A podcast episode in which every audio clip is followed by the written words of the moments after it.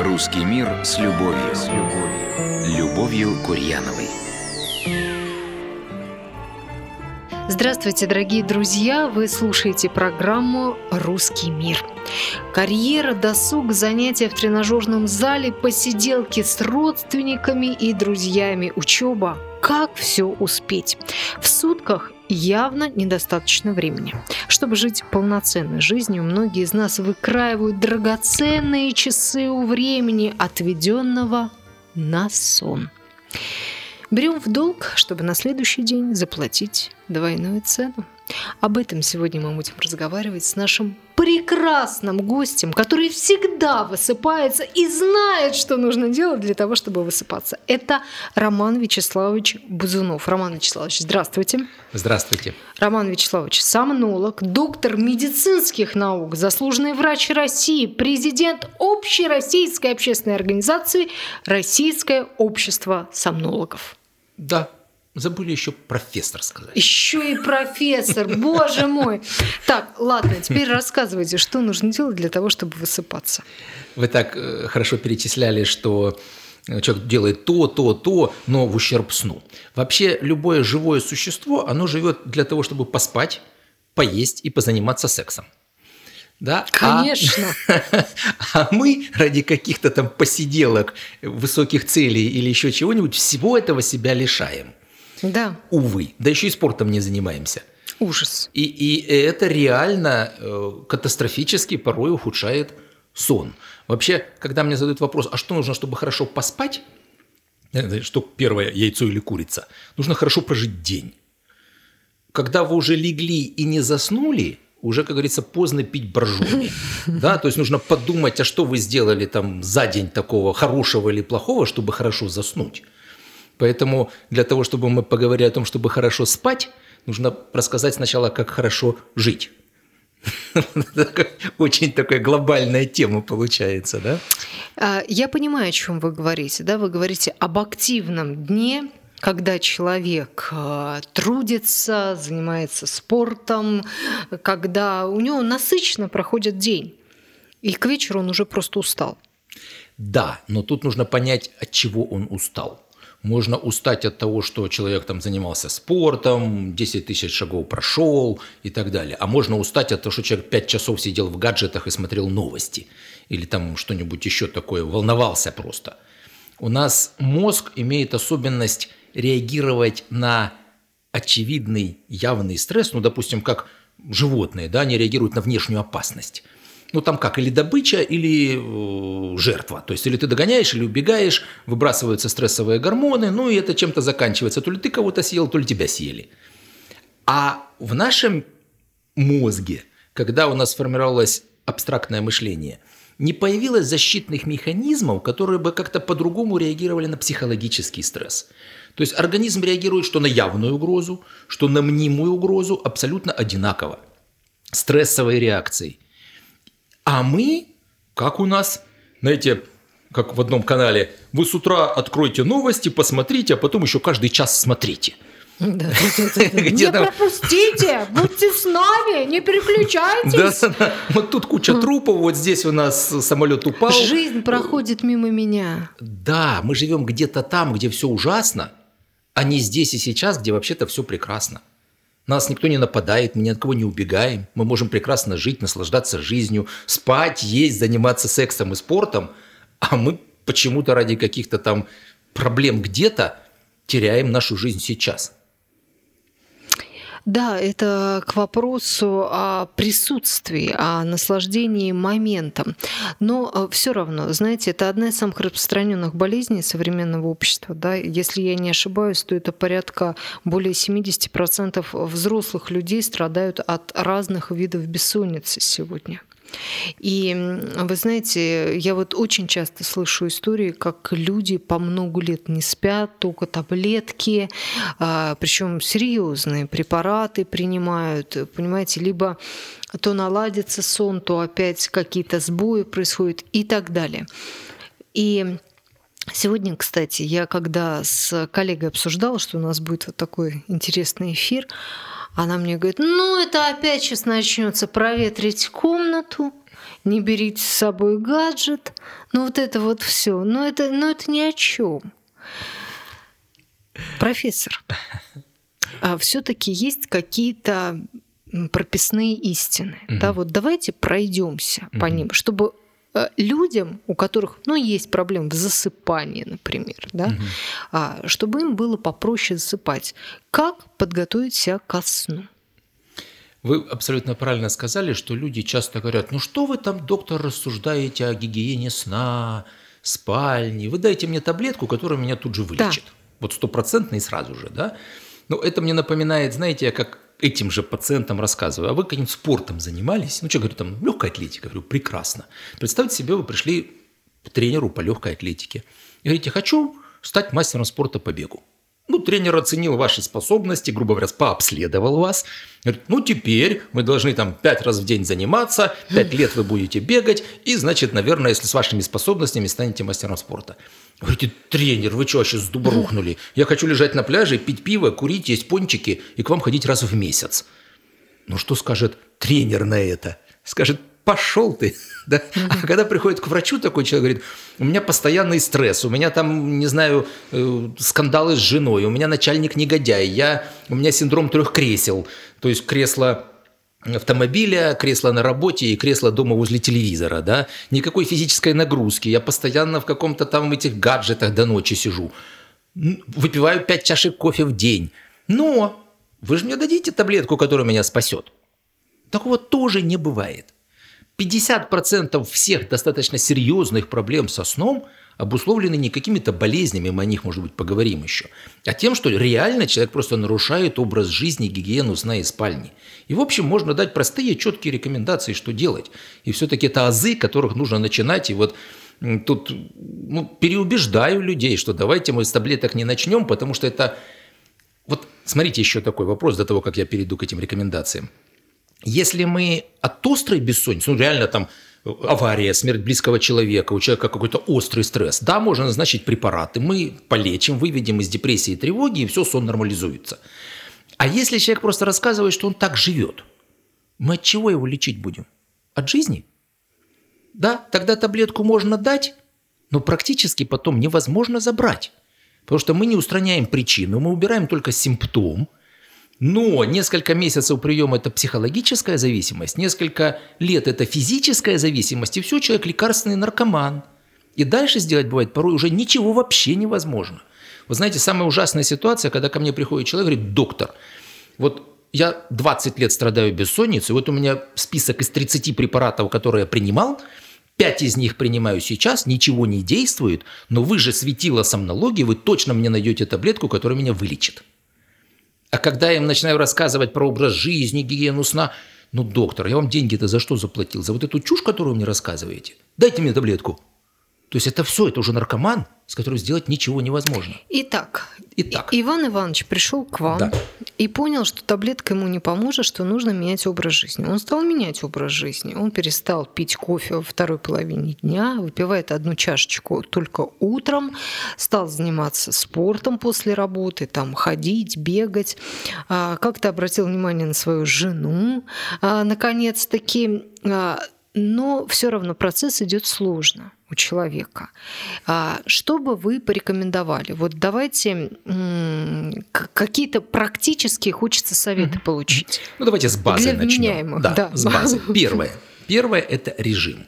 Ну, я не беру людей, которые там обязательно в сменном графике работают, это отдельная тема, а вот который mm может соблюдать режим. А, важно не отсыпаться в выходные дни. У нас как происходит в крупных городах? Человек рано встает, ну, потому что до работы нужно добраться, вечером какая-то активность ложится поздно и не досыпает. Тут наступает пятница, ну, можно подольше еще посидеть, сходить в гости, человек ложится там в 2 часа ночи. И просыпается, допустим, в 12 часов дня, прекрасно выспавшись. А в рабочие дни ему нужно вставать в 6 утра, чтобы до работы добраться. В субботу он тоже ложится поздно, потому что он классно поспал, и встает опять в 12 часов дня в воскресенье. А в воскресенье надо лечь пораньше и встать пораньше. А что получилось? Он на 6 часов сдвинул свои внутренние биологические часы позже. Ну, то есть это все равно, что он откуда-то из чуть ли не из Хабаровска или из Владивостока прилетел в Москву. позже отоспался, а потом ему в понедельник туда надо. А он не может раньше заснуть, не может раньше проснуться. Это сбивка циркадных ритмов, это такой так называемый социальный джетлаг. И человек вообще не понимает, когда день, когда ночь, начинается бессонница. Разница в рабочие выходные дни должна составлять не больше двух часов. Это первая рекомендация. Хорошо. Вторая. Мы потребляем огромное количество кофеина, сами того не подозревая. Ведь еще 5-6 веков назад у нас вообще кофеина в диете не было. И мозг у нас не защищен от кофеина генетически, а он проникает в мозг и возбуждает нервную систему. Если чашечка с утра, да, она действует там 3-4 часа, все прекрасно, потом человек сактивизировался, ну и как-то действие кофеина прошло. А если человек в течение дня постоянно поддерживает некую дозу кофеина, каждые 3 часа или 4 употребляя чашку чая, кофе, то в мозге подавляется так называемая аденозиновая система, то есть кофеин вытесняет аденозин из рецепторов и возбуждает мозг. И все время мозг перевозбужден. Человек больше нервничает, больше активнее реагирует на систему, на, на, вернее, на стресс, и не может заснуть, потому что кофеин действует до 6, иногда до 8 часов у пожилых людей. То есть можно в 6 вечера выпить чашку чая, кофе, до 2 часов ночи иметь проблемы с засыпанием. А потом кофеин вымывается за 8 часов, аденозин опять садится на рецепторы, и человек встает с утра вообще никакой. Низкое давление, голова болит, разбитость, вообще ничего не может, срочно нужно употребить большую дозу кофе, чтобы как-то прийти в себя. Фактически называется кофеиновая зависимость.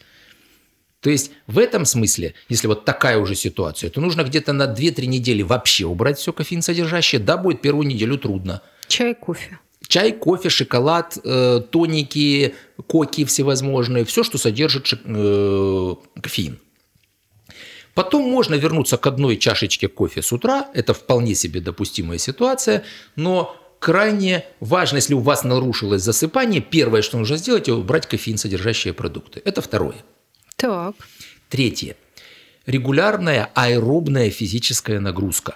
Что такое аэробная? Это та, которая достаточно сильно повышает ваш пульс.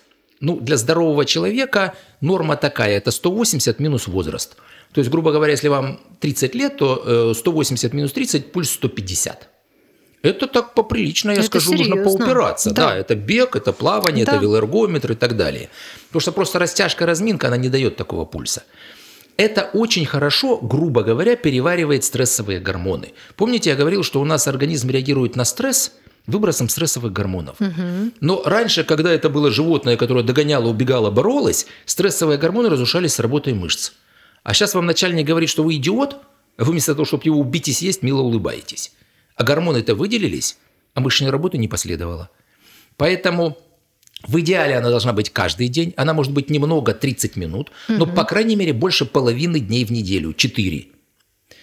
И добавить нужно еще низкоуровневую нагрузку, это те же 10 тысяч шагов в день.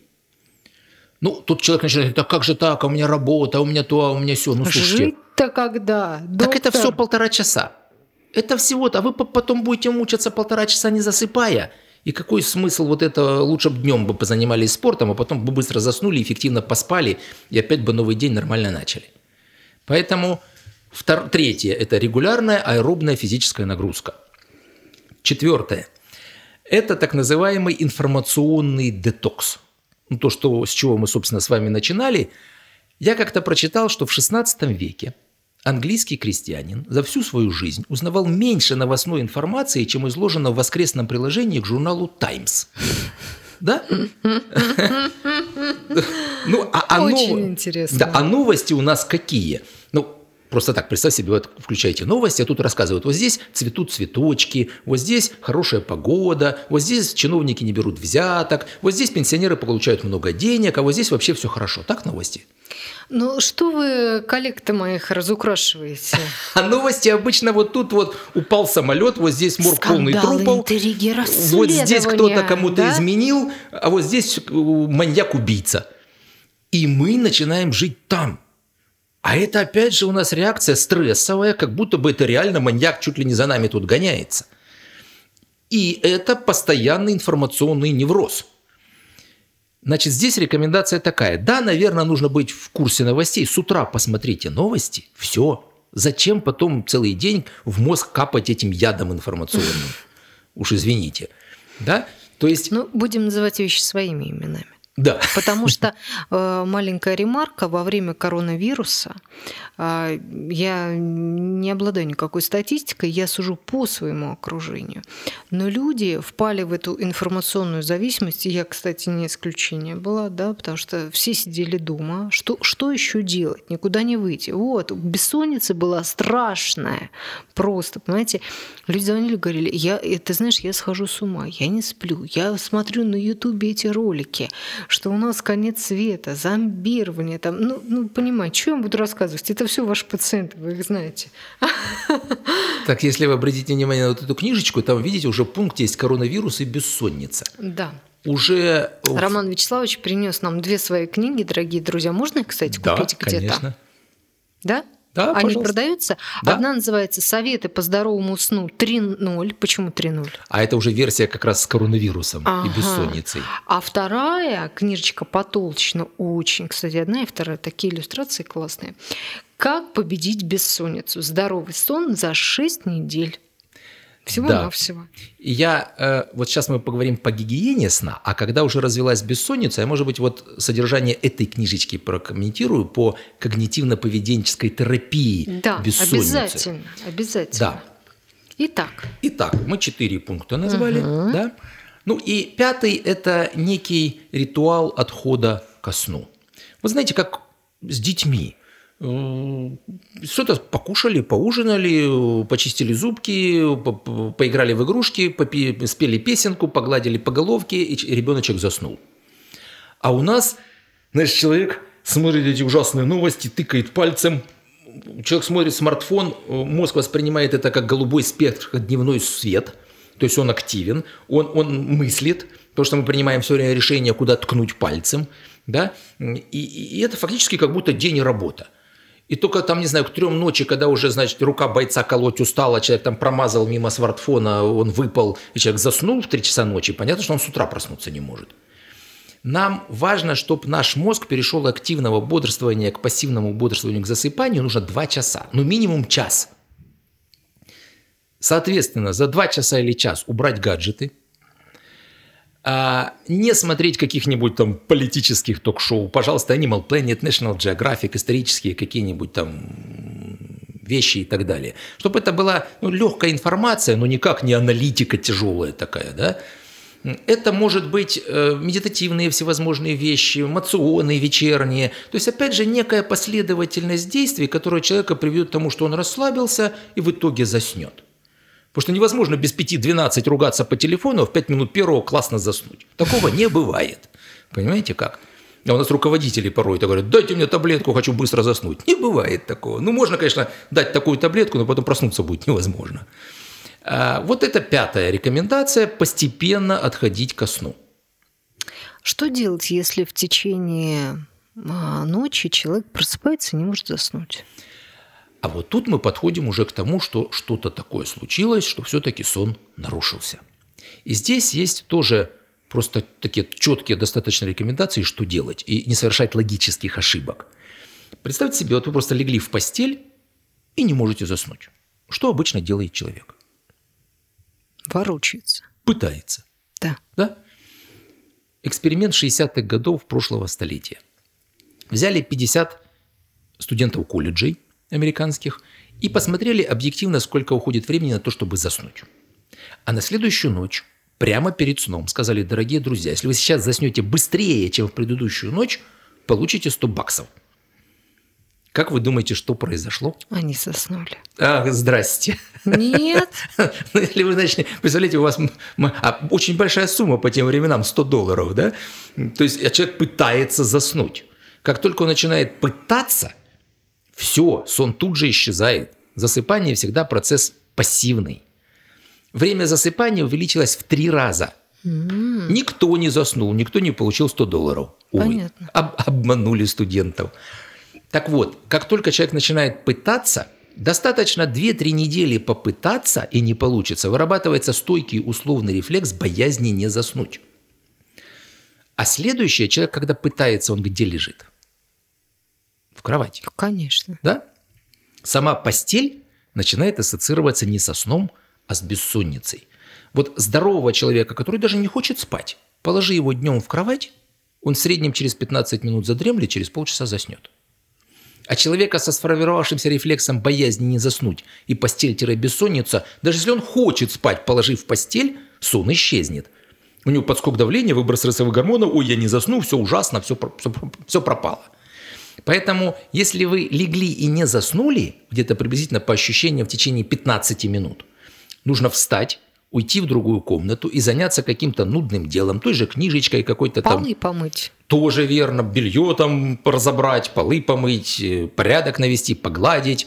То есть какая-то низкоуровневая активность, потому что вы и так, и так не заснете. Время, которое в итоге пройдет до того, что вы заснете, что вы лежите, пытаетесь, что вы просто не спите, будет почти одно и то же. Но так вы будете все время подкреплять условный рефлекс боязни не заснуть, а так вы просто не доспите ну, что-то спровоцировало нарушение сна.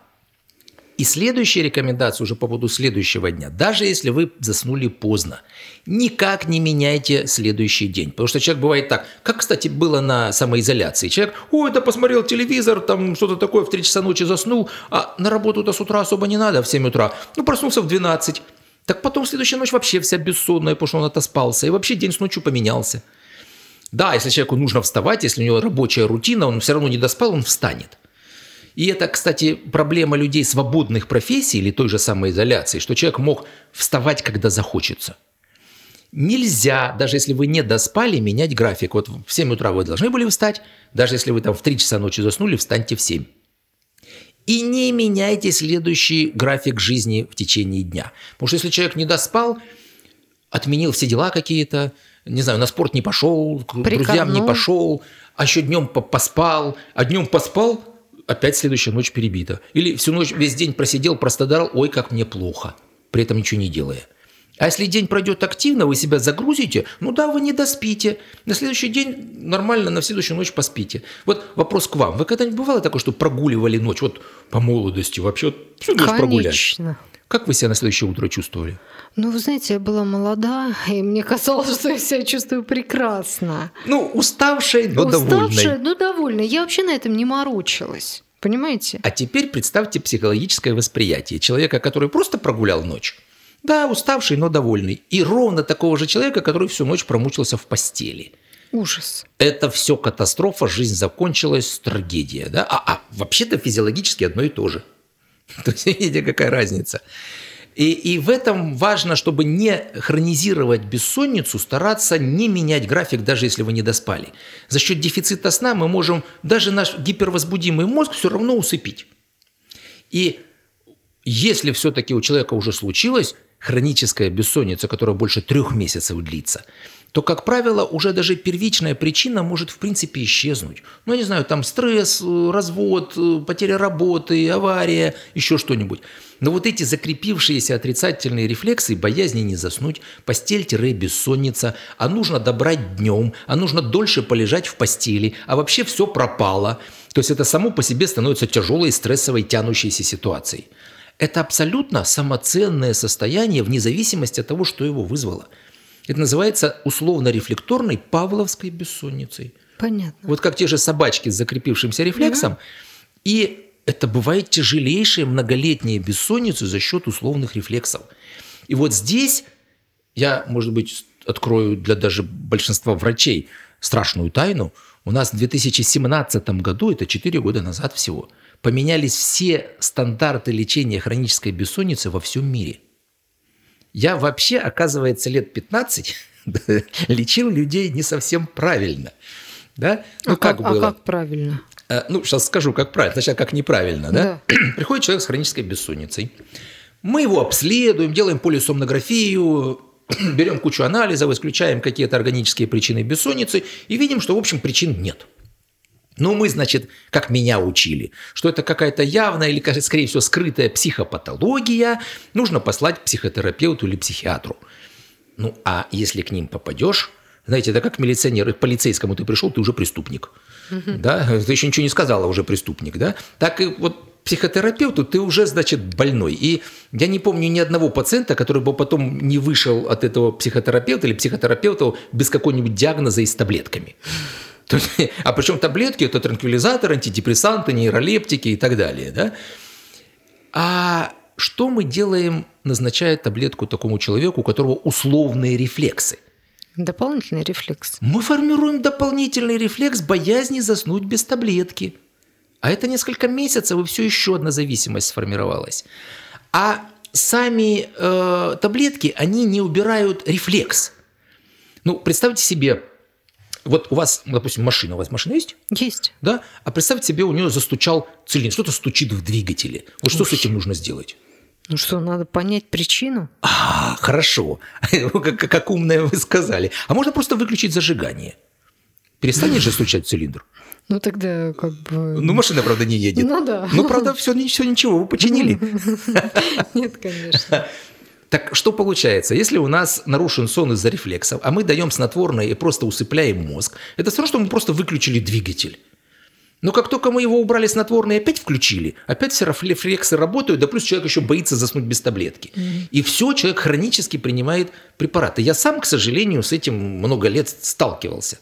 И я очень не любил бессонницу, потому что я понимал, что если мы начинаем хронический прием препаратов, это будет пожизненная ситуация. Но ну, я-то реально где-то с 2010 года уже начал, так сказать, заниматься когнитивной терапией, там, вот этими поведенческими какими-то вещами. И с 2017 года в основе лечения такой бессонницы лежит когнитивно-поведенческая терапия бессонницы, то есть мы меняем поведение, и мы меняем сознание и ощущение человека. Что это не э, болезнь, а это фактически человек, ну, грубо говоря, плохо думает о себе и плохо себя ведет если так можно выразиться. И вы знаете, иногда не дает возможность себе просто отдохнуть. Это, конечно. То есть все равно база, с которой мы начинали, она в когнитивно-поведенческой терапии тоже присутствует. Но там есть специфические техники. И первая техника – это так называемая техника ограничения сна. Как это не странно? Когда человек ко мне приходит и говорит, доктор, я лежу в постели 10 часов, из них я сплю 4, максимум 5. Естественно, ужасно не досыпаю, просто кошмар. А я говорю, так, а давайте мы... Вы сколько спали, когда у вас не было бессонницы? Человек говорит, 7 часов. Я говорю, хорошо, давайте вы в постели будете лежать 6. Говорит, да как же, я же не досплю. Говорю, вы же говорите, что вы спите 4 часа. Я вам даже 6 разрешил. Но реально интересная ситуация, что когда человек долго с вот этими рефлексами живет, у него нарушается феномен нарушения восприятия сна возникает. То есть человек тоже страшная тайна. До начала такой бессонницы и во время такой бессонницы суммарно за месяц спит абсолютно одно и то же время. Но в чем проблема? Когда человек лежит долго в постели, он начинает часто просыпаться. И за ночь можно 20, 30, 40 раз проснуться по минуте две. Такой частый поверхностный с пробуждениями сон. А особенность мозга такова, что человек помнит, когда он не спит. Вот у него все эти 40 пробуждений отложатся в памяти. А куски сна между ними выпадут. Знаете, как здоровый сон закрыл глаза, открыл уже утро. Ну а если мы берем какие-то физи- физиологические особенности, например, беременные женщины часто просыпаются по ночам, или там у мужчин существуют определенные проблемы, да, тоже они часто встают по ночам, и человек ложится в постель, и раз как будто хоп, сна-то и нет, а время 5 утра, я еще могу поспать, и, и не может заснуть.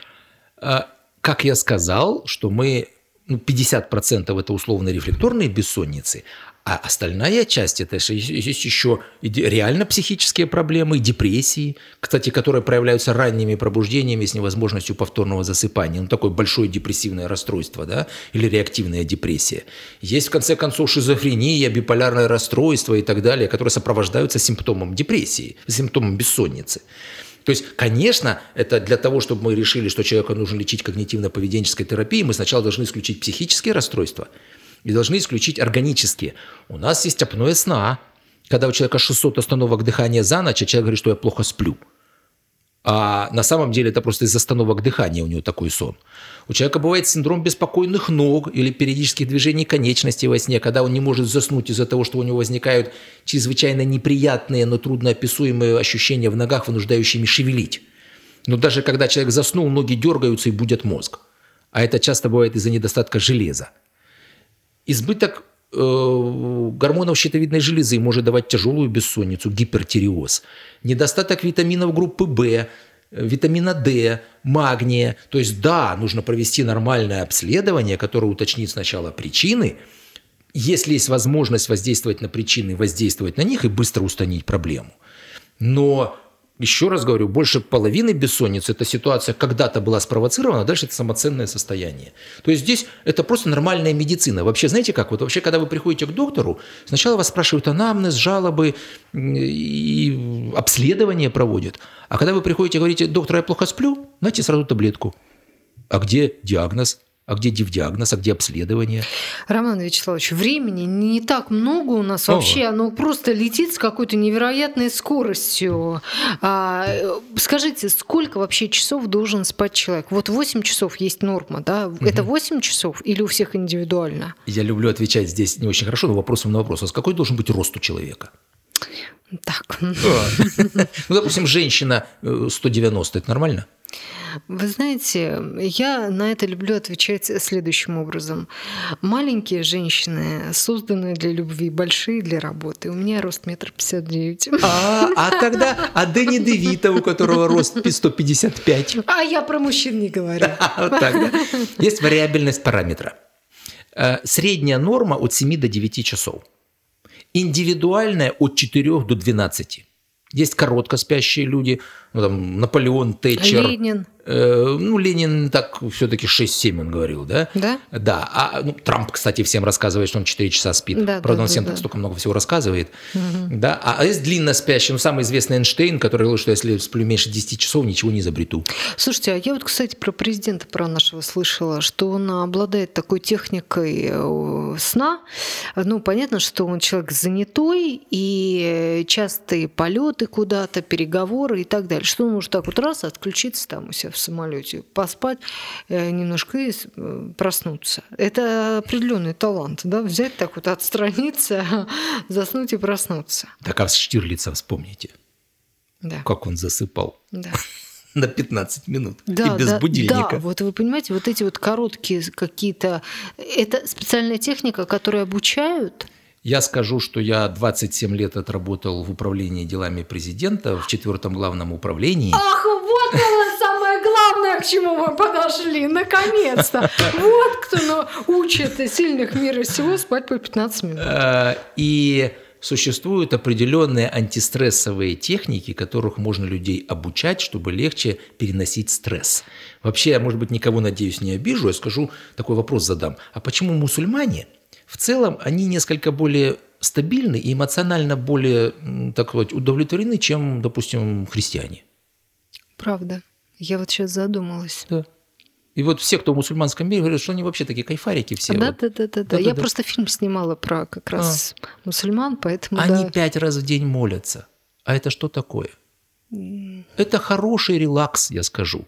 И важно мозгу давать вот эти коротенькие пидстопы, 4-5 раз в день, буквально по 5-10 минут, иногда по 3-4 минуты, чтобы мозг мог выходить из состояния напряжения, и тогда он учится напрягаться, расслабляться, напрягаться, расслабляться. И человек может достаточно быстро выйти из состояния достаточно выраженного стресса.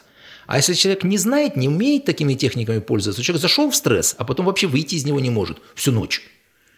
И я занимаюсь серьезными антистрессовыми программами, порой даже с нашими товарищами из любимого Forbes, да, э, вот о том, как э, совладать со стрессом, потому что, знаете, кто такой эффективный менеджер? Это тот, который как можно дольше может переносить э, стрессовые нагрузки, принимать эффективные решения. А для этого надо, чтобы человек напрягался, расслаблялся, напрягался, расслаблялся. Знаете, когда человек, летчик сидит в самолете – с готовностью ноль. Ну, то есть он уже в, он в самолете сидит, да, к взлету готовым.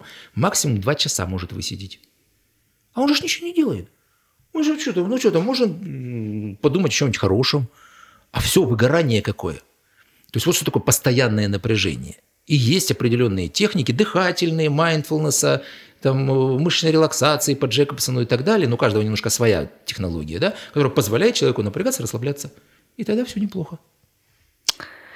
Половину вопросов я вам даже не задала. Наша программа подошла к концу. Друзья, что я вам хочу сказать? А у нас сегодня в гостях был уникальный специалист, Спасибо вам большое за то, что вы пришли, рассказали, поделились вот э, хотя бы маленькой долей а, той большой науки, а, которой вы занимаетесь. И я, в свою очередь, хочу сказать, дорогие друзья, невозможно за 40 минут разговора объять эту огромную тему. Но есть прекрасные книги Романа Вячеславовича «Советы по здоровому сну 3.0» и как победить бессонницу, здоровый сон за 6 недель. Если у вас есть проблемы, если вы хотите больше э, знать и действительно получить консультацию находясь в любой точке мира, Абсолютно. такого специалиста, приобретите книги в интернете. Я думаю, это тоже можно сделать, да? Да, но я сейчас, между прочим, онлайн-консультации даю и со всего мира людям. Но у вас, наверное, консультация стоит как теплоход. 14 700. Ничего себе! Нормально, друзья. Сейчас 14 700 я сэкономила, поняли? Так, пользуюсь служебным положением. Ну, не все же, понимаете, там в администрации президента, мы здесь тоже. Роман Вячеславович, спасибо большое. Я напомню, дорогие друзья, Базунов Роман Вячеславович, сомнолог, доктор медицинских наук, заслуженный врач России, президент Общероссийской общественной организации «Российское общество сомнологов», профессор, был сегодня у нас в гостях. Ну и в конце э, мне хочется пожелать вам поменьше пациентов, ну это как это? Вы а хотите вот так, без работы люди, оставить? Ну, пусть люди спят. Пусть у вас только вот те, кто в Форбсе там, ладно, а. вот им ну, можно. Ну, да. А простые люди пусть спят. Хорошо. Друзья, высыпайтесь здорового вам сна. Спасибо. До новых встреч. До свидания.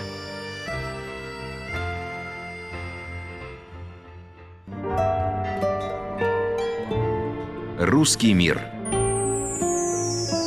С нами тепло, как дома. Программа предоставлена радиоканалом «Русский мир». Другие передачи о русском языке, культуре и жизни русского зарубежья слушайте на сайте www.rrm.fm.